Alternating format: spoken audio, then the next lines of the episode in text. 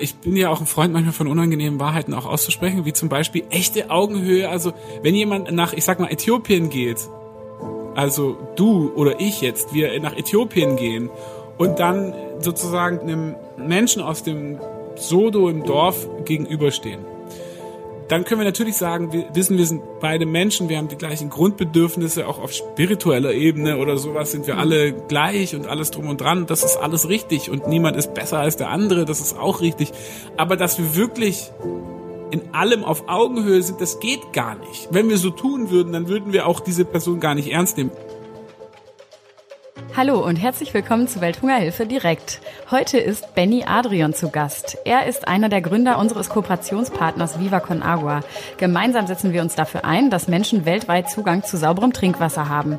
Ich freue mich auf Bennys Blick auf die Arbeit mit der Welthungerhilfe und seine Idee von moderner Entwicklungszusammenarbeit. Hallo Benny. Hallo, guten Tag. Freut mich total, dass du heute Gast im Podcast bist. Wobei man irgendwie auch sagen müsste, vielleicht bin ich auch dein Gast, denn wir sind ja gerade in den Räumlichkeiten von Viva Con Agua. Um genau zu sein, sind wir in den Räumlichkeiten von Goldeimer. Und ja, schön, dass du da bist. Toll, dass du es nach Hamburg geschafft hast. In Bonn ist es ja auch schön, in Hamburg manchmal ein bisschen schöner. Ich komme immer ganz gerne nach Hamburg, muss ich sagen. Ich habe ja hier selber mal gewohnt, deswegen komme ich auch immer ganz gerne mal nach Hamburg und nutze den Podcast heute zum Anlass, auch mal jemanden besuchen zu können. Wir sprechen ja heute über die Kooperation von Welthungerhilfe und Viva Con Agua. Da würde ich jetzt wirklich direkt einfach mal anfangen. An welcher Stelle, Benny, hast du denn gedacht, oh ja, das könnte zusammenpassen, diese beiden Organisationen? Ja, ganz am Anfang. Also eine ganze Strecke haben wir ja schon gemeinsam hinter uns gebracht. 15 Jahre mittlerweile, gar mehr. In diesem Jahr jetzt sind es dann 15,5 oder so, ne? Aber die Kooperation zwischen Viva Con Agua und Welthungerhilfe war ja wirklich für uns eigentlich die allererste Kooperation, die wir überhaupt hatten. Gemeinsam mit der, mit dem FC St. Pauli. Und der Moment, als mir klar wurde, dass sich das abzeichnen könnte, war ja äh, der Moment, als ich äh, recherchiert habe nach einem Partner für die aller, allererste grobe, grobe Idee, die es damals eben gegeben hat, nach dem Trainingslager mit dem FC St. Pauli auf Kuba, dann die Idee zu sagen, okay, wir würden gerne was auf Kuba machen, ein soziales Projekt unterstützen und die Welthungerhilfe war damals die einzige und letzte Organisation aus Deutschland, die dort noch Projekte gemacht hat, weil Fidel Castro eben alle runtergeworfen hat von der Insel, keine staatlichen Entwicklungshilfegelder mehr entgegengenommen hat und die Welthungerhilfe dann als privater Partner mit privaten Spenden dort noch Projekte machen konnte, weil sie eben vor Ort so tolle Beziehungen hatte und so weiter und so fort. Und so kam es ja dann dazu, dass die Welthungerhilfe mir ins Auge gefallen ist. Es gab damals zwei Projekte. Das eine war ein Agrarprojekt, das andere war ein Wasserprojekt. Und so kam Viva Con Agua nicht nur zur Welthungerhilfe, sondern auch zum Thema Wasser. Jetzt hast du ja quasi schon in ein paar Sätzen angedeutet, dass du eine Vergangenheit hast, die eigentlich jetzt nicht per se in der Entwicklungszusammenarbeit liegt. Also du bist ehemaliger Profifußballer, du bist jetzt Gründer, du bist Unternehmer. Von dem, was ich von dir weiß, bist du ein großer Netzwerker. Erzähl mal ein bisschen was, wer ist eigentlich diese Person Benny Adrian? Wie siehst du dich selber? Das ist mir eine gute Frage, wenn man so Sachen ausfüllen muss und dann muss man da so einen Beruf reinschreiben, weiß ich mal gar nicht, was ich da reinschreiben soll. Aber du hast es ja so ein bisschen angedeutet. gab verschiedene Phasen auch in meinem Leben. Ich habe Schule gemacht, dann Abitur, dann Fußballprofi ein paar Jahre, auch schon davor in der Jugend sehr leistungsorientiert Fußball gespielt, Jugendnationalmannschaft und so weiter. Also Fußball immer auch eine große Rolle gespielt. Und dann war es für mich immer auch klar, ich möchte auch mein Leben noch mal was anderes machen. Ich habe auch das Interesse, die Welt zu sehen, irgendwie war immer Fernweh gehabt und Spaß daran zu reisen. Und hatte immer auch die Idee, dass die Welt so wie sie ist, dass wir sie so nicht lassen können, dass wir sie irgendwie verändern müssen, verbessern müssen, dass wir eine andere Zukunft kreieren müssen das kam dann irgendwann am Ende der Fußballkarriere beim FC St. Pauli kam das dann so zusammen, die Verbindung aus diesen Welten, ja. Also gerade im letzten Jahr habe ich ja auch noch Fußball gespielt und gleichzeitig dann Viva Con Aqua gemacht mit einem ersten Projekt auf Kuba, dann eben diese Idee der sozialen Weltreise mit meiner Fußballkarriere verbunden. Das war ja eigentlich sozusagen das, wie Viva auch zusammengekommen ist und von daher, so ist das. Und so war es eine Schnapsidee am Anfang, die sich immer weiterentwickelt hat. Und heute, klar, reden wir nochmal über ein anderes Level, über ein anderes Setup auch an Organisationen, an Mitarbeiter, an internationale Aktivitäten und Projekte und auch, ja, größer werdende Geschäftsmodelle, die wir anstreben, auch in der Zukunft und so weiter. Von daher, entwickelt sich das alles weiter. Das ist das, was mich bei Viva Con Aqua hält. Mhm. Dass es sich eben immer auch wieder neu erfindet oder wir es auch immer wieder neu erfinden können. Und das entspricht da auch meiner Neugier, auch ja, Dinge weiterzuentwickeln. Über alles, was so jetzt gerade vielleicht in den Startlöchern steht oder in Zukunft kommt, werde ich auf jeden Fall gleich nochmal eingehen wollen.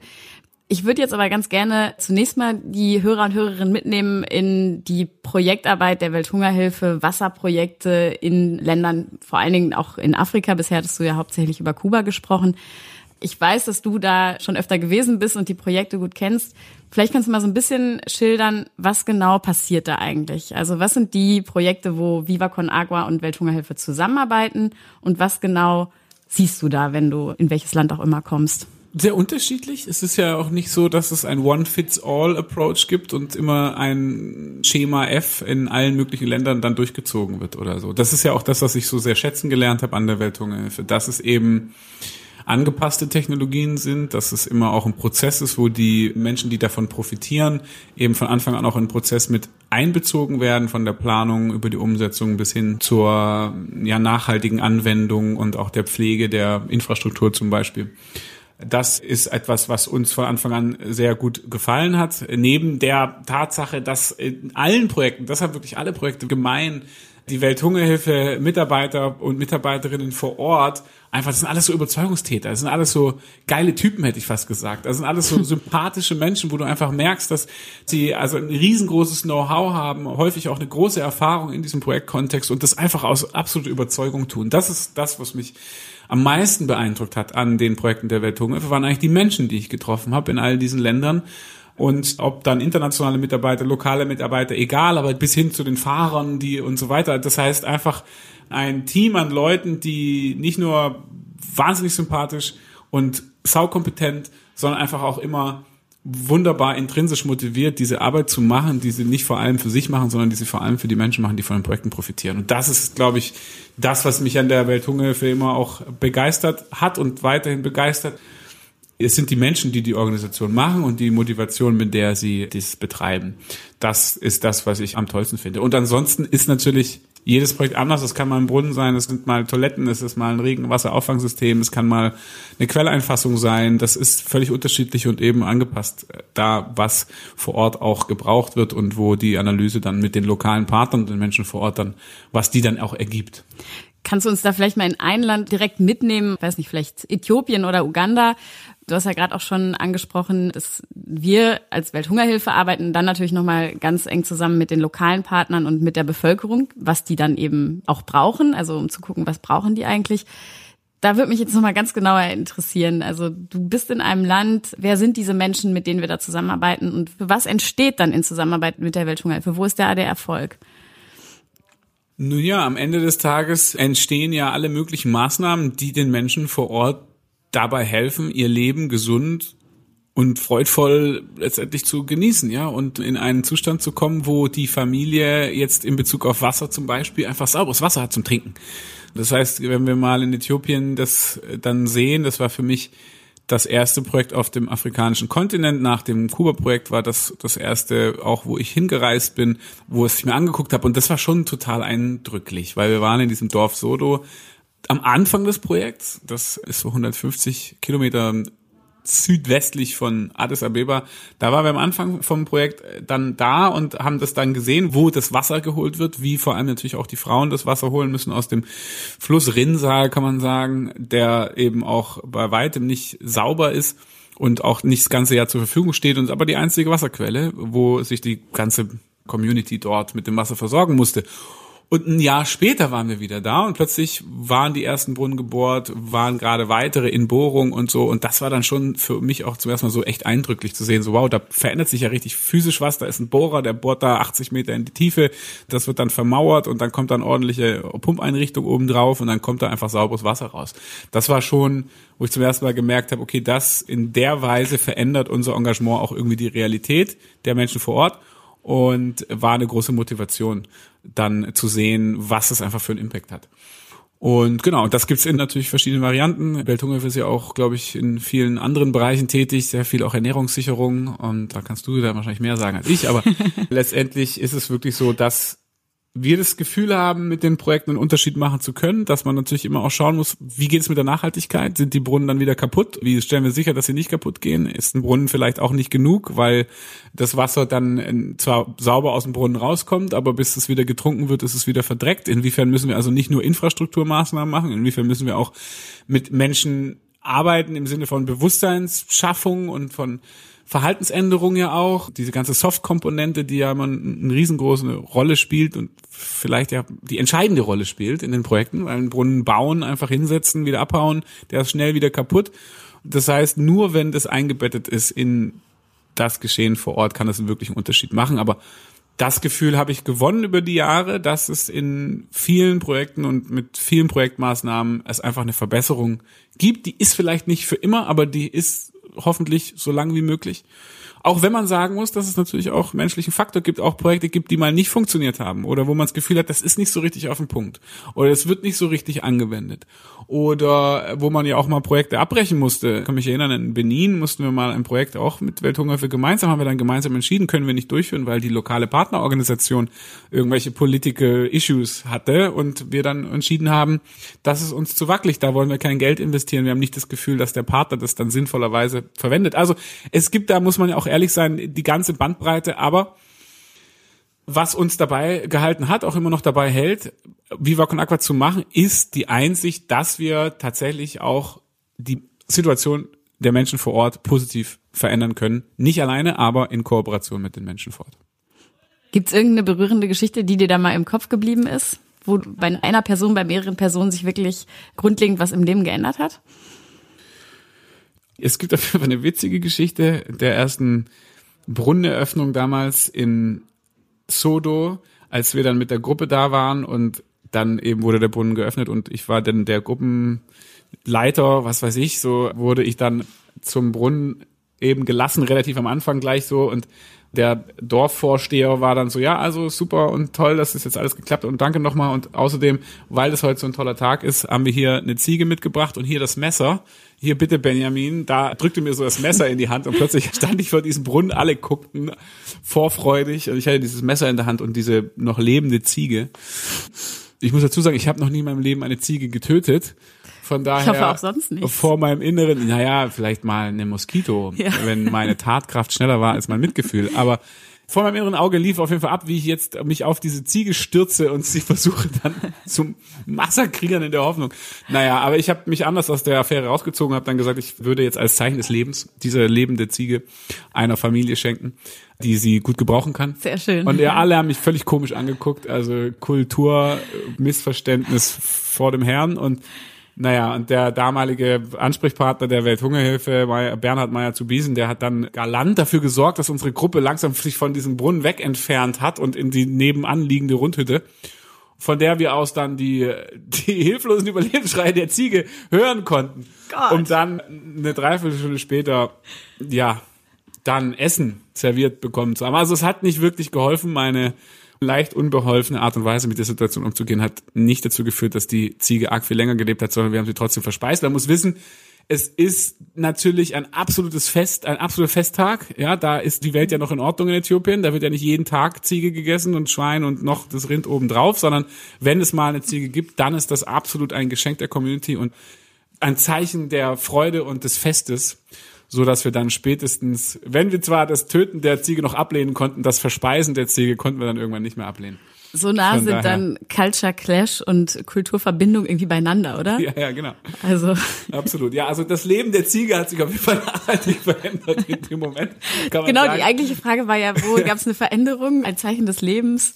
Ich finde ja, die Zeichen des Lebens, die Zeichen der Veränderung bei den Menschen ist eigentlich immer da, wenn sie Verantwortung übernehmen. Also wenn sie selber auch eingebunden sind, wenn sie, da habe ich in Äthiopien zum Beispiel unser Teschome, das ist so ein bisschen die Schnittstelle auch zwischen den Farmern, der Farmer-Community und der Projektseite und so. Und das ist jemand, der große Verantwortung übernimmt, der viel auch selber organisiert, der sich einsetzt für die Projekte und andersrum. Und in einem anderen Kontext bei Viva Con Aqua, wo wir auch mit Viva Con Aqua Uganda ja seit vielen Jahren schon dabei sind, wenn man dann so sieht, wie Leute anfangen, die Dinge selbst in die Hand zu nehmen und ihr eigenen Glückes Schmied sind, das ist doch die entscheidende Veränderung. Also mhm. ich finde immer, ja, wenn jemand passiv dann halt kein Wasser hat und danach Wasser hat, super, und dann können wir sagen, wir waren jetzt, oder ne, dieses Storytelling, dass wir sind der große Heilsbringer, das ist ja nicht wirklich richtig. Also wir können das ja alleine auch gar nicht machen. Du brauchst Leute vor Ort, die die Verantwortung übernehmen, die dafür sorgen, dass die Community dahinter steht und dass das Projekt nachhaltig ist. Das wird uns von Bonn und von Hamburg aus oder mit unseren nur eigenen Mitarbeitern so nicht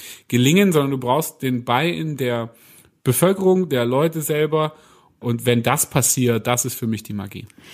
Also ein Stichwort, was mich da irgendwie umtreibt, ist so dieses Thema Augenhöhe.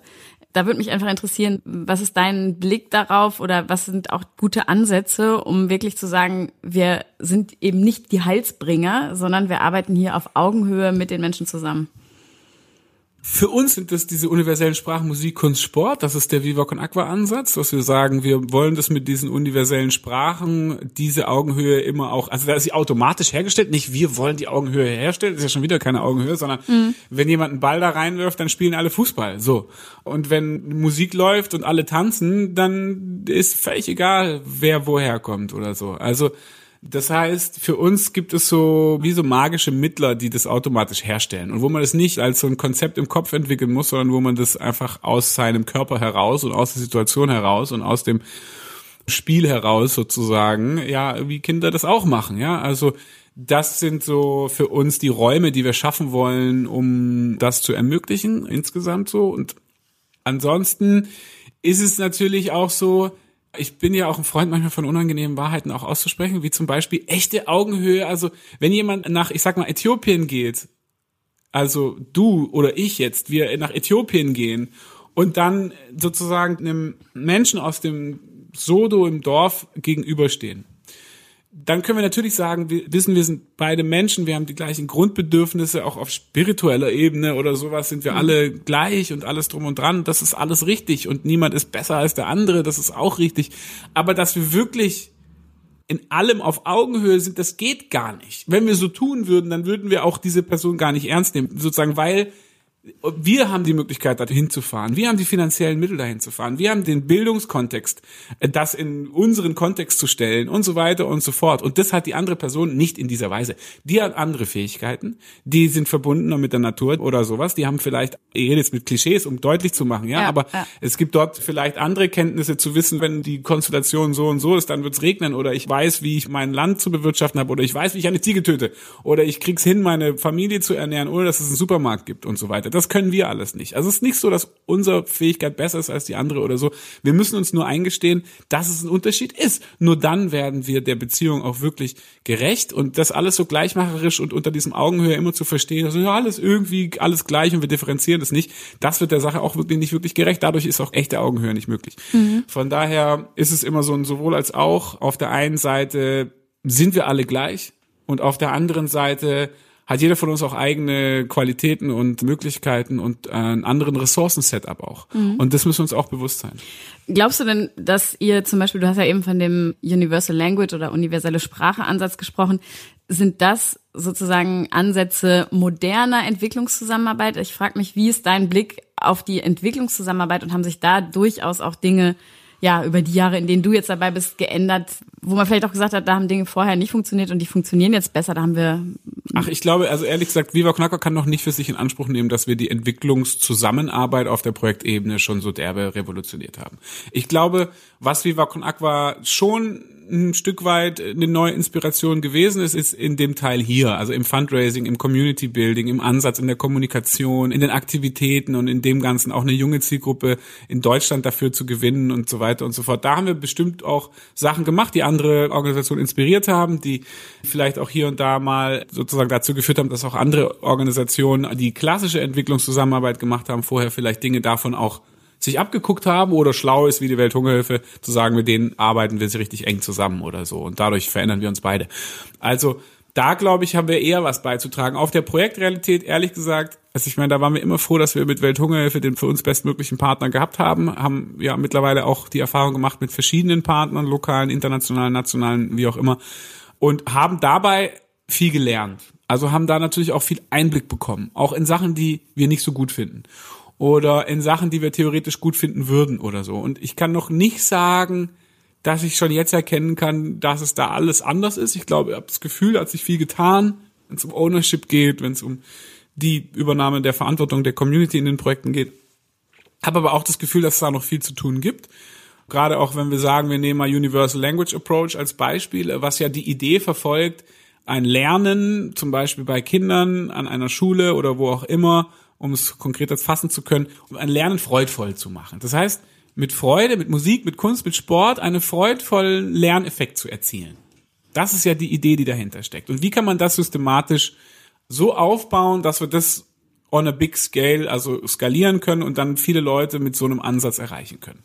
Weil wir feststellen, es ist nicht nur die Infrastruktur, es ist auch die Soft-Komponente. Und warum machen wir die Soft-Komponente nicht inspirierend, freudvoll und so, dass die jungen Leute, die vielen, sehr vielen jungen Leute auf dem afrikanischen Kontinent, im Schnitt ist Uganda 15, Südafrika 26, in Äthiopien weiß ich mhm. nicht genau. Wir haben es zu tun mit einem wahnsinnig wachsenden Kontinent und ganz vielen jungen Leuten. Das heißt, wir sollten verdammt nochmal überlegen, wie wir junge Leute inspirieren für diesen Wandel.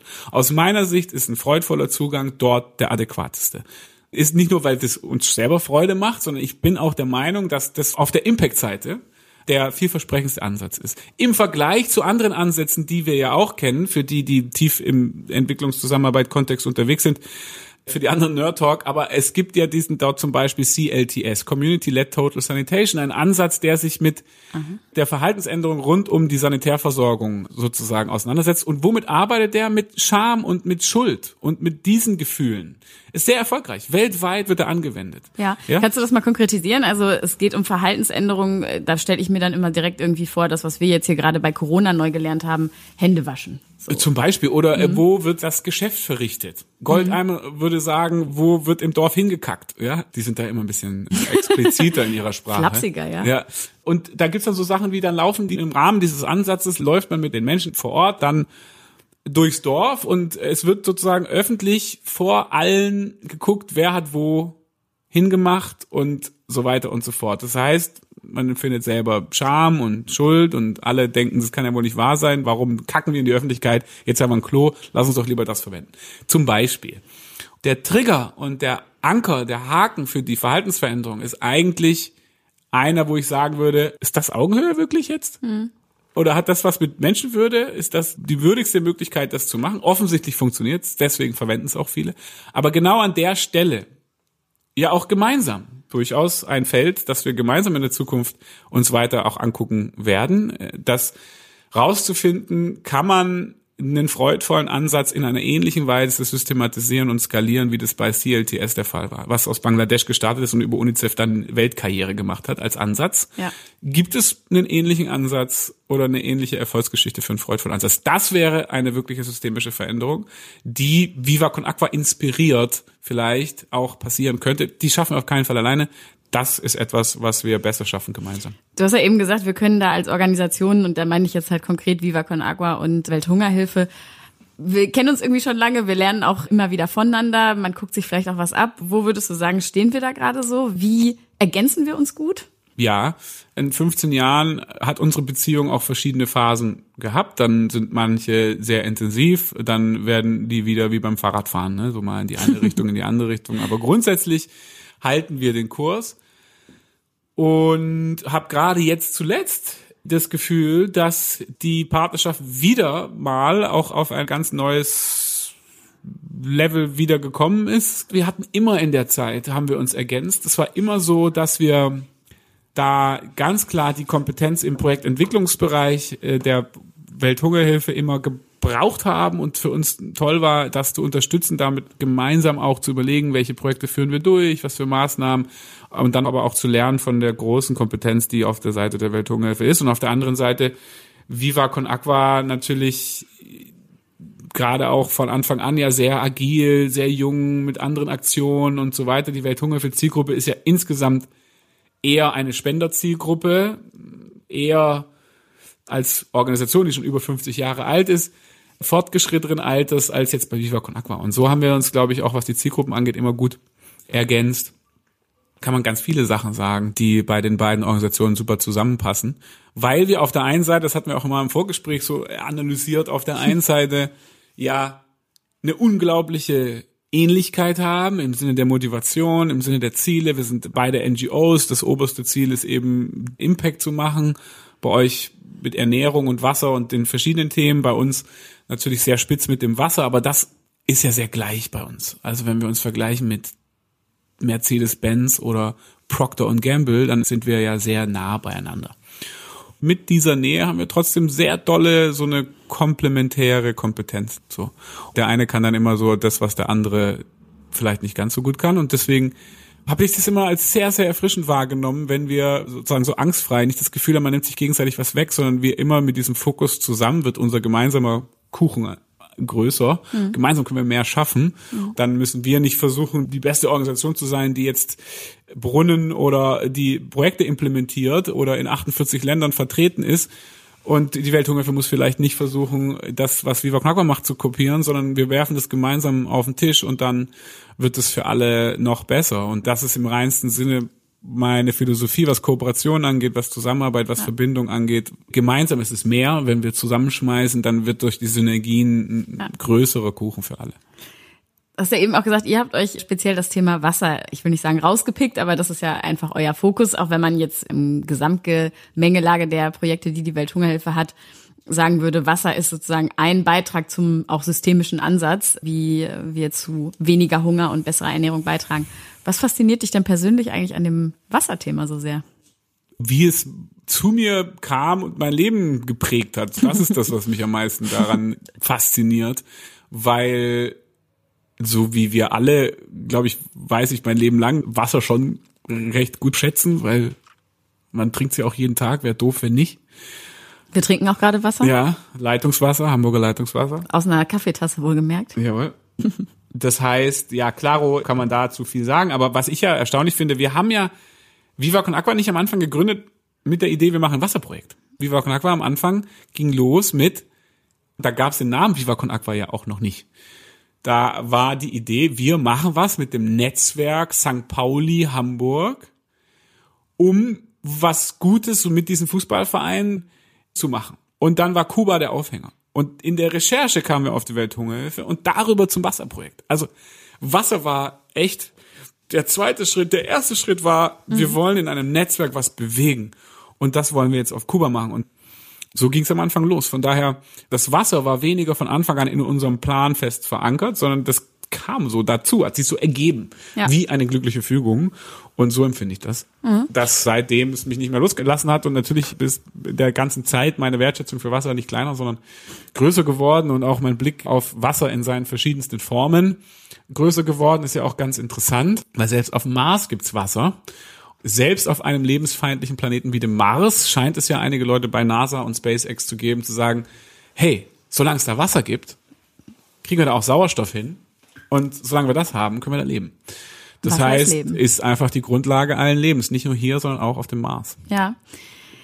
Jetzt würde ich gerne nochmal zu dem Universal Language Approach. Ich hoffe, ich habe den richtigen Namen gewählt, weil du eben das schon mal so in Ansätzen beschrieben hast, dass da sehr viel Freude irgendwie dabei sein soll über die, wie hast du die Sprachen genannt? Über Musik, universellen Sprachen, Musik, genau. Kunst, Sport, Tanzen. Musik, Kunst, Sport. Egal, ich finde auch Social Business, ehrlich gesagt, also ja? das ist ja gerade eine Diskussion in letzter Zeit, äh, dachte ich, ehrlich gesagt, das Thema Social Business müsste in diese Musik, Kunst, Sport, Tanz Ebene für uns mit rein, ah, weil ja. aus meiner Sicht auch ein kreativer Prozess, aus meiner Sicht auch einer, der viel Teilhabe und Augenhöhe schaffen kann. Von daher müssen wir nochmal genau überlegen. Aber ja, Musik natürlich Musik, Kunst, Sport. Mhm. An welchem Beispiel kann ich mir da jetzt die Verbindung dann wieder zu Wasser vorstellen? Also läuft das so, dass ich spiele mit Leuten Fußball und merke eigentlich gar nicht, dass es dabei auch darum geht, unseren Zugang zu Wasser zu verbessern oder? Nicht ganz so. Ich spiele Fußball und lerne darüber über Wasser. Also dieses Football for Wash ja zum Beispiel, was ja auch sehr stark von unseren Freunden aus Uganda mit entwickelt ist, mit Watoto Wasoka. Das auch mal klar zu sagen. Äh, Francis, unser Geschäftsführer von Viva Knacko Uganda, macht noch immer eine Fußball-NGO. Und gemeinsam mit denen haben wir Football for Wash ja mitentwickelt. Und da zum Beispiel geht es darum, dass man halt Fußballtraining macht, verschiedene Trainingseinheiten und die immer auch einen Aspekt rund ums Wasser vermitteln. Das heißt, also ein Beispiel, ein Hütchen steht in der Mitte, das ist der Brunnen und drumrum auf den vier Seiten so stehen vier Personen und da drumherum ist ein größerer Kreis und dieser größere Kreis muss jetzt also versuchen, mit dem Ball das Hütchen zu treffen. Aber es wird im Kontext erklärt und mhm. mit denen darüber geredet, dass der Ball jetzt die Verunreinigung ist und dass der Brunnen nicht verunreinigt werden darf und deswegen diese vier Leute dafür sorgen müssen, dass kein Ball den Brunnen berührt, das Hütchen berührt, weil wir wollen keine Verunreinigung und keine Bakterien im Wasser. Und in dem Kontext erklärt man das, bespricht man das, reflektiert man das und hat aber auch noch eine physische Übung dazu. Zum Beispiel. Das gibt aber auch andere Sachen. Natürlich können wir auch mit großen Konzerten in Uganda, in Kampala oder wenn wir einen Waterwalk machen, wenn wir von Kigali nach Kampala laufen, wie wir das ja vor zweieinhalb Jahren oder so gemacht haben, mit all den Kunst- und Musikaktionen auf dem Weg, dann ist es einfach insgesamt Aufmerksamkeit, insgesamt von Radio über Fernsehen, was ja dann auch in der Hauptstadt gehört wird und gesehen wird. Das heißt, wenn da Wände angemalt werden mit dem Wassermotiv, wenn wir uns verbinden auch mit Musikern, mit Künstlern, die das dann wiederum weitertragen, die selber zum ersten Mal ins Projektgebiet kommen. Das hat es ja auch häufig gegeben, dass wir dann Künstler mitnehmen, die dann Beatbox-Workshops machen oder sowas oder eben die Schule anmalen gemeinsam mit den Kindern etc. pp. Das heißt, auf der einen Seite in der Projektrealität selber, das ist sozusagen nochmal die feine für mich Ergänzung. Die Projektrealität selber, wo wir Kunst, Musik, Sport einsetzen, um zum Beispiel den Kindern in der Schule darüber zu informieren, wie sie mit dem Wasser oder der Hygiene umgehen sollen. Aber auch der Transfer in die Hauptstadt. Das ist aus meiner Sicht auch wichtig. Auch die Multiplikatoren mit einzubeziehen. Und das ist, glaube ich, so eine Neuigkeit, die mit Viva Con Aqua dazukommt. Weil dass Leute Theater machen, habe ich auch in Indien bei Projekten schon gesehen und so weiter und so fort. Das ist nicht so ganz. Es gibt auch andere Leute, die Universal Languages einsetzen. Mhm. Aber das zu verknüpfen mit einer Musiker- und Künstlerszene, die das nicht nur dann in der Hauptstadt, sondern potenziell auch in anderen Hauptstädten, afrikanischen Hauptstädten oder auch international vertreten kann, über Musikvideos und andere Sachen und so.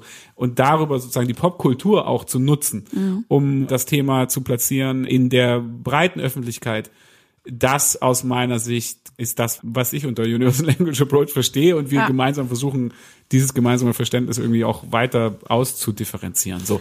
Aber ja, das sehen wir ja immer wieder. Die armen Regionen, die am meisten Bedarf haben, die sind weit weg von der Hauptstadt. Häufig. Das ist in Addis Abeba dann so, dann Debre Marcos weit, weit weg von der nächsten so richtig urbanen Kontext. Oder in Karamoja in Uganda sind zwölf Stunden, wenn es dumm läuft, 15, bis man von Kampala dahin gefahren ist. Klar ist es wichtig, dort Projekte zu machen, aber es ist auch wichtig, den systemischen Wandel in der Bevölkerung mitzumachen, in den Gesellschaften mitzumachen, mit den Studenten mitzumachen mhm. und zu gucken, dass sich insgesamt das Level verändert. Und deswegen bin ich ein großer Verfechter davon, den Universal Language Approach auch als Brücke zu verstehen zwischen der Projektrealität und der Realität in den Hauptstädten. Mir kam gerade so eine andere Frage, vielleicht auch ein bisschen provokativ. Ich habe gerade, als du es so ausgeführt hast, gedacht, ist es denn überhaupt ein Ansatz, der, sage ich mal, überall funktionieren würde? Oder was ist mit Regionen, die so arm sind und wo der Hunger zum Beispiel so stark ausgeprägt ist, dass ich mich frage, kann man da überhaupt Fußball spielen? Kann man da überhaupt Sport machen? Es geht nicht erstmal irgendwie ums blanke Überleben. Also ich überspitze jetzt mal so eine richtig krasse Situation das ist ja ganz am Anfang, Football for Wash und so. Wir reden da jetzt gerade drüber, als würde er schon existieren. Das ist ja, wenn überhaupt, etwas, was wir erstmal entwickeln müssen. Ja. Und was wir dann kontextualisieren müssen. Und wo wir dann feststellen, okay, es funktioniert in Sierra Leone oder Zimbabwe, Uganda, Indien in der und der und der Weise. Vielleicht aber jetzt nicht in jedem Kontext auf der ganzen Welt die ganze Zeit. Ja. Aber welcher Ansatz tut das schon? Welcher Ansatz tut das schon? Nee, auf jeden Fall. Ähm, also von diese, daher wäre ja. das für mich jetzt kein Argument, was gegen die Entwicklung sprechen würde. Das muss man sehen. Ich glaube, der Anspruch oder auch das Bedürfnis beziehungsweise auch das Recht, wenn man so will, für Menschen in einem menschenwürdigen Kontext zu lernen, das ist egal, wo man ist, eigentlich immer mal, finde ich, given fact. So, also man sollte mal davon ausgehen, egal wie arm jemand ist, wenn man denen was erklärt oder wenn es irgendwie darum geht, dass es wichtig ist, dass etwas gelernt wird, um den nächsten Schritt zu machen, dann sollte man das immer auch ihnen die Möglichkeit geben, sagen, ja, sorry, du bist so arm, jetzt müssen wir mit einem erhobenen Zeigefinger, jetzt müssen wir dich zwingen oder whatever. Ja, weiß ich nicht genau. Also deswegen grundsätzlich zu sagen, hey, Lernen ist von jetzt mal wasserbezogenen oder ja auch anderen gesundheitsbezogenen Elementen oder so ist super wichtig für diese Entwicklung. Und wie machen wir das denn, dass wir das in einer menschenwürdigen und freudvollen Art und Weise hinbekommen? Das ist halt dazu so die Idee. Aber wie gesagt, wir sind da ganz am Anfang in unseren eigenen Projekten haben wir Erfahrungen gemacht, ob das Äthiopien, Uganda, jetzt auch Südafrika. oder auch in Ruanda oder so, also in Kenia auch. Ja, das heißt, es gibt schon gewisse Erfahrungswerte und das war jetzt für uns so die letzten drei Jahre. Mhm. Erstmal Erfahrungen sammeln, gucken, was geht, was geht nicht. Gerade Uganda ist da ja sehr weit schon auch fortgeschritten von unserer Seite. Der nächste Schritt, da sind wir ja tatsächlich auch, um aus dem Nähkästchen zu plaudern, mit einem gemeinsamen Antrag gerade dabei zu überprüfen, ob man den Ansatz nicht auch eben in Sierra Leone, Tansania und Indien gemeinsam Meldhunge und Viva Con Aqua weiter skalieren oder kontextualisieren kann, um weitere Erfahrungen zu sammeln. Und dann mhm. gucken wir mal. Das ist auf allen Ebenen. Du musst es ja auch wissenschaftlich dann hinterlegen. Ja. Du brauchst auch dann Studien dazu und so weiter und so fort. Das ist ein weiter Weg, aber wer sagt, das Entwicklungszusammenarbeitssystem kann man mal so schnell innovativ machen oder verändern, das geht nicht so schnell, ne? um weiter aus dem Nähkästchen zu plaudern, ich meine, du hattest auch jetzt ein paar Mal gesagt, man findet natürlich auch immer mal wieder Stellen, wo Dinge nicht funktionieren, wo was scheitert, wo man vielleicht aufhört. Darf auch ruhig kritisch sein. Würdest du da mal sagen, da haben wir irgendwas mal auch gemeinsam echt irgendwie vor die Wand gefahren und haben daraus gelernt und es dann anders gemacht?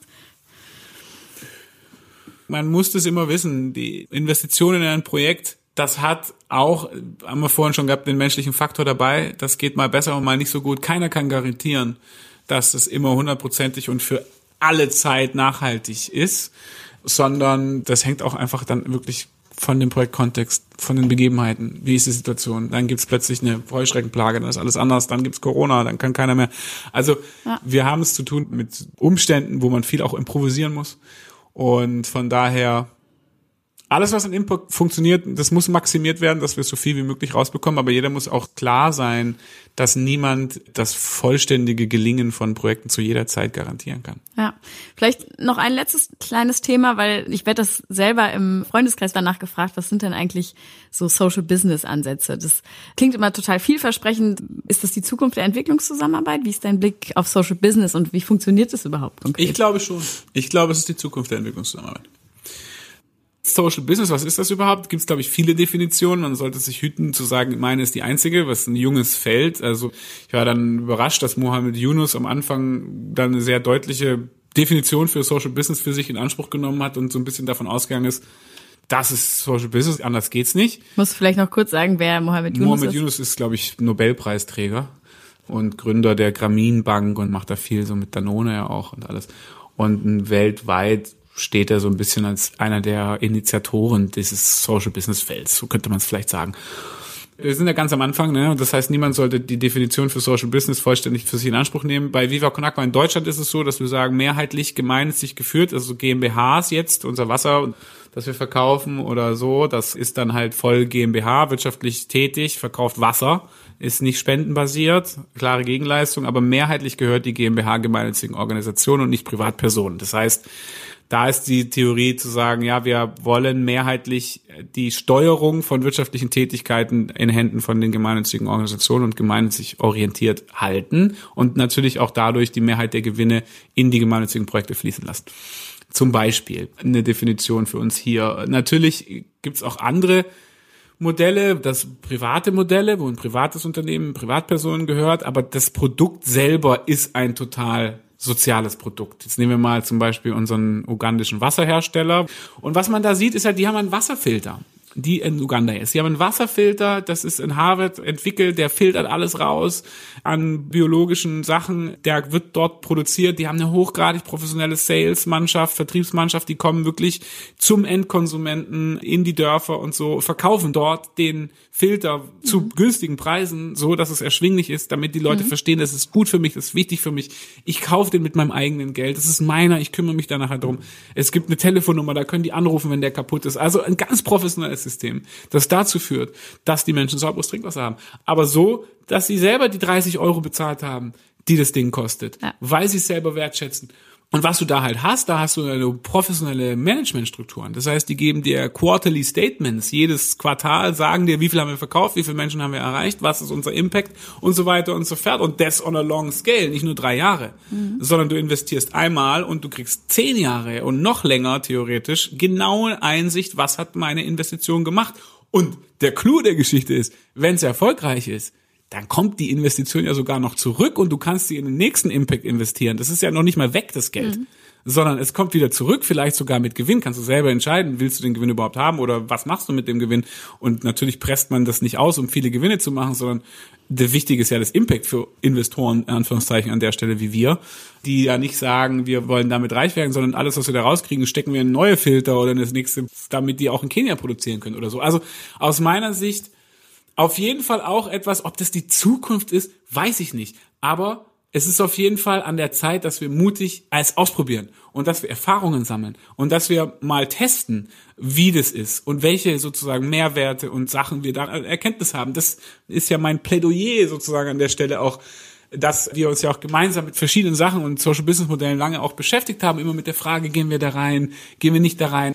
Das heißt, ich bin auf jeden Fall auf der Seite, die schwer dafür werben, zu sagen, lass es uns probieren, wir müssen es ausprobieren, das kann nicht sein, dass wir uns das nicht trauen und so tun, als könnten wir schon bewerten, was es ist, vielleicht verpassen wir da was. Also da sind wir zum Beispiel, glaube ich, jemand, ja, wir haben vor zehn Jahren ja entschieden mit dem mhm. Mineral, was sozusagen, wir machen das, wir gehen mhm. da rein, zwischen NGO und Wirtschaft, das ist für uns der Weg, wir wollen das machen und da gibt's viele Sachen zu klären und da muss man transparent sein und da muss man Regeln treffen und alles drum und dran, das muss alles gezielt ablaufen, aber wir stehen dafür schon lange. Wir werden das noch viel stärker machen in der Zukunft und hoffentlich auch mit euch gemeinsam. Wo siehst du uns gemeinsam in fünf Jahren? Ich würde mir wünschen, dass wir natürlich noch viel zusammenarbeiten, dass wir viele Projekte haben. Es gibt so ein paar strategische Themen, die wir, glaube ich, gemeinsam angehen können. Das eine ist die Kontextualisierung, Weiterentwicklung von dem Universal Language Approach. Für uns wäre es toll, wenn wir noch stärker in das Projekt Design mit einbezogen werden könnten, zu einem frühzeitigen Zeitpunkt, weil damit könnten wir unsere Ideen ja auch skalieren sozusagen. Das ist ein Bereich der gemeinsamen Projektdesign und Kofinanzierung. Sicherlich das Social Business. Also ich würde es toll finden, wenn wir in der Lage sind, eine Impact Investment Vehicle zu haben für den afrikanischen Kontinent, wo wir die besten Social Startups und Social Businesses im Bereich Hunger, Wasser etc identifizieren können und wir die dann mit unseren Netzwerken dann auch dazu sorgen, dass sie weiter erfolgreich werden. Sagen wir mal, es sind drei Sachen. Ja, also das Universal Language Approach, Kofinanzierung, Projektdesign und Impact Investment. Und vielleicht das vierte, dass wir es schaffen, auch in Deutschland nach wie vor gemeinsam eine große Öffentlichkeit für die Ziele unserer Organisation, für die SDGs, für Nachhaltigkeit, für den ganzen Kontext, für globale Gerechtigkeit dass wir in diesem wahnsinnigen Informationswahnsinn, der da ausgebrochen ist, auch gemeinsames schaffen, weiterhin durchzudringen in die Köpfe und Herzen der Menschen auch vor unserer eigenen Haustüre. Gibt's irgendwas, was dir Angst macht mit Blick auf die Zukunft? Nö. Also es gibt ja viele Sachen, da kann man anfangen, dann Angst zu entwickeln, aber es macht ja dann keinen Sinn. Angst ist kein guter Ratgeber, haben wir sehr früh gelernt. Und wenn es geht, Angst vermeiden, das ist so bei mir. Ich versuche eigentlich so angstfrei wie möglich durchs Leben zu gehen. Ist eher versuchen immer, ja, den spielerischen Ansatz zu wählen, auch wenn Projekte mal dann größer werden oder man das Gefühl hat und so weiter und so fort. Ich versuche immer zu, ja, Liebe und Spiel. Ne? Die Welt ist kein Kampf, sondern Liebe und Spiel. Das ist, glaube ich, für uns und auch für mich persönlich etwas, womit ich besser fahre, als mich in einen ängstlichen, kämpferischen Modus zu begeben manchmal muss man auch kämpfen, aber wenn man kämpft, dann auch besser ohne Angst. Ich glaube, das ist war das, das der Zeichen. Ton? Ja, ich glaube, das war das Zeichen, dass wir am Ende angekommen sind. Das hat's gerade so. Ich wollte doch noch diese eine Frage stellen. Ja, das, das war die Klingel. Das war die Klingel für hm. die Eieruhr. Eine Minute haben wir noch. Siehst du? Die finale Runde wird eingeläutet. ist das so im Sport, in Musik? In ich glaube beim, ist das nicht beim Marathon oder irgendwo, wo die dann irgendwo Ding, Ding, Ding, Ding. ja, ist auf jeden Fall sehr laut gerade gewesen. Diese tolle Tätigkeit, in der du unterwegs bist, wie hat die dich persönlich verändert? Was war Benny vor der Zeit mit Viva Con Agua und Welthungerhilfe und was ist Benny heute? Ja, also ich meine, Benny vorher war einfach 15 Jahre jünger und 24 oder so und Benny jetzt ist schon fast 40, 15 Jahre älter und hat in den 15 Jahren nichts anderes gemacht. Also ich habe Familie und studiert und ich habe Hobbys und so, ne? Aber nichts anderes. Also ich habe halt nichts anderes beruflich, habe ich nichts anderes wirklich gemacht mhm. als Biber Konakwa und Welthungerhilfe, wenn man so will. Ich bin ja die ganze Zeit jetzt irgendwie in diesem Feld da drinne und das ist immer unterschiedlich, das ist immer neu, das hat immer neue Aspekte und alles drum und dran. Deswegen kann ich auch mit Fug und Recht jetzt behaupten, ich mach's noch 15 Jahre. Weil ist einfach super. So und ganz entspannt. Ich habe da nicht das Bedürfnis wegzurennen, sondern ich glaube ja auch, ehrlich gesagt, die Qualität kommt über so einen längeren Zeitraum. Von daher, alles, was ich bin, ist das ja. Also es ist ja 15 Jahre jetzt halt von mir. Und ich mache das mit Leuten, die ich seit 25 Jahren kenne. Das heißt, das ist einfach mein Leben. Und das bin einfach ich. Und da habe ich viel gelernt, da habe ich viele Leute kennengelernt, da habe ich viele Erfahrungen gemacht, da habe ich viele Sachen schätzen, lieben gelernt und habe auch noch immer viele Ideen, die auf dem funden. Also es ist einfach, ich kann das ja nicht von mir trennen. Es ist einfach mein Leben und ich bin froh, dass es so ist, wie es ist, weil ich einfach dankbar bin dafür, unsere eigenen Ideen umzusetzen mit Leuten, die ich mag, an Sachen zu arbeiten, auf die ich Bock hab und die auch noch total sinnvolle Komponente haben. Und das alles so in dieses Dings reinzustellen, ist doch ein Riesenglück. Und deswegen freue ich mich darüber, dass das so ist und dass es hoffentlich so bleiben wird und dass dieser Podcast hoffentlich dazu beiträgt, dass wir weiterhin zusammenarbeiten, ja. Da hast du jetzt die Schlussworte gefunden, die sonst ich hätte finden wollen. Ich freue mich total, dass du heute beim Podcast dabei gewesen bist und dass ihr so ein starker Partner von uns seid und bleiben werdet. Und für heute sage ich vielen Dank fürs Gespräch und bis zum nächsten Mal bei Welthungerhilfe direkt. Danke. Dank. Ciao. Tschüss. Das war Welthungerhilfe direkt, der Podcast der Welthungerhilfe. Abonniere uns jetzt auf Spotify, iTunes, Deezer oder überall, wo es Podcasts gibt. Wir wollen deine Fragen, dein Feedback und wissen, welche Themen dir besonders am Herzen liegen. Schreib uns gerne eine Mail an podcast.welthungerhilfe.de. Bis zum nächsten Mal bei Welthungerhilfe direkt. Welthungerhilfe direkt, eine Produktion von Auf die Ohren in Zusammenarbeit mit der Welthungerhilfe.